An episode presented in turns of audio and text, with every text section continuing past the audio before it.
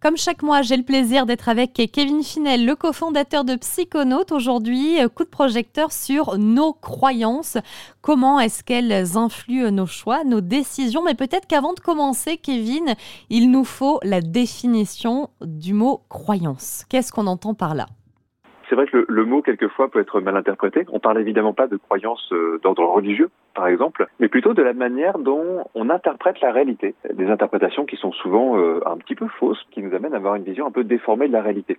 Je vais prendre un exemple. Dans la vie de tous les jours, souvent on, on s'attend à certaines choses. Et euh, ce à quoi on s'attend va finir par devenir un petit peu une croyance, une idée clé. Imaginons quelqu'un qui pense avoir de la chance dans sa vie. C'est évidemment ni vrai ni faux, c'est exactement ça qu'on appelle une croyance. C'est quelque chose qu'on peut assez difficilement prouver dans un sens ou, dans l'autre. Mais une personne qui pense avoir de la chance va souvent déjà regarder sa vie avec un, côté un peu plus positif. Elle va valoriser dans sa représentation ce qui va valider son idée qu'elle a de la chance.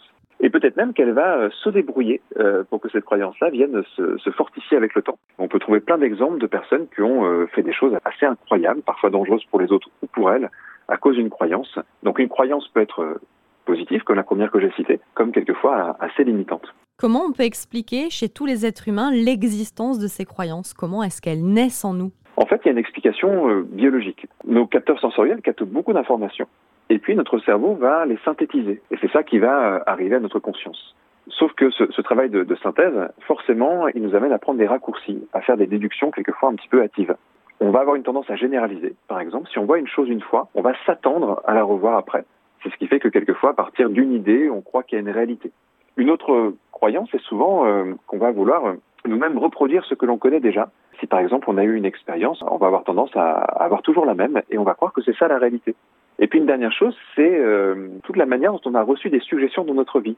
Et c'est notre culture notamment qui crée ça. Il y a dans l'histoire de l'hypnose un personnage au XVIIIe siècle qui s'appelait Mesmer, qui a inventé une théorie qu'on appelait le magnétisme animal. Et il disait aux gens qu'il était capable d'hypnotiser, de magnétiser par exemple des arbres, et qu'ensuite quand les gens euh, allaient euh, rencontrer ces arbres, et toucher, ils allaient euh, bénéficier de son magnétisme. Mais du coup, à, cette époque-là, il y a une commission royale qui s'était réunie pour étudier les, les travaux de Mesmer, et ils ont fait une expérience qui était une des toutes premières expériences de psychologie. Ils ont pris des personnes qui connaissaient les théories de Mesmer et les ont amenées dans un champ où il y avait des arbres en leur disant ces arbres ont été magnétisés par Mesmer et ces personnes-là ont eu les mêmes réactions que euh, les personnes qui étaient euh, magnétisées par Mesmer, sauf que Mesmer n'avait jamais vu ces arbres. C'était une des premières expériences de psychologie où on s'est rendu compte que les attentes des personnes allaient créer leur expérience. Comment est-ce qu'on peut les percevoir en nous, ces croyances? Alors en effet, oui, il y, a des croyances qui sont euh, aidantes et d'autres qui sont un peu limitantes. Au fond, ça serait quasiment impossible de ne pas avoir de croyances, puisque, je, comme je le disais, notre cerveau, il a tendance à en fabriquer par rapport à nos attentes. Mais, par exemple, un enfant à qui on dit euh, tu es nul en maths, même si ça vient au début d'une réalité, s'il a une mauvaise note, il va enregistrer ça comme une vérité. Et là, on voit bien que cette croyance va être limitante parce qu'un enfant qui croit ça, bah, parce qu'il se sent nul, il va peut-être moins s'investir, il va se dire que c'est perdu d'avance, il va se dire qu'il n'est pas fait pour ça. Et du coup, euh, bah, son travail va être sans doute de moins bonne qualité, sa concentration va être de moins bonne qualité, il va baisser les bras.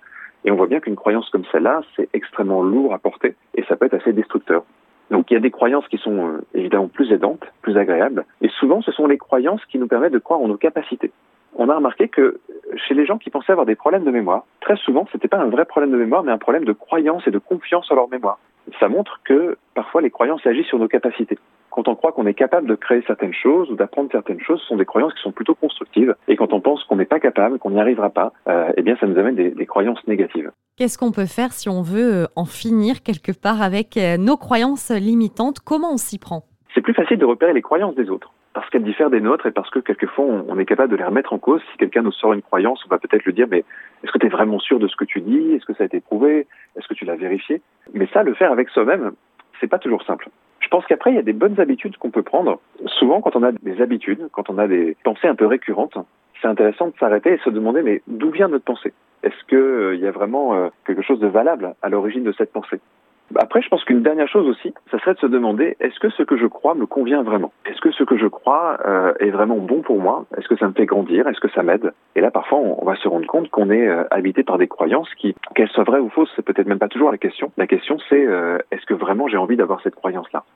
On peut se poser, par exemple, la question des croyances qu'on a sur nous-mêmes. Quelles sont les, représentations qu'on a de nous-mêmes et se poser la question, est-ce que ce que je pense de moi, c'est vraiment ce que j'ai envie de penser de moi? Est-ce que la vision que j'ai de moi, c'est la croyance que j'ai envie d'avoir sur, euh, sur la personne que je suis?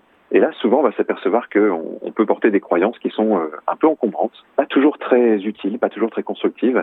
Prenant conscience de ça, on peut peut-être les laisser euh, partir prendre un peu moins de place et peut-être même disparaître. Merci Kevin Finel. L'interview est disponible sur Ocha, Spotify et Deezer en version intégrale. Vous pouvez euh, taper tout simplement dans les plateformes d'écoute Radio Monaco Feel Good. Et on profite de votre playlist sur Radio Monaco. Belle matinée.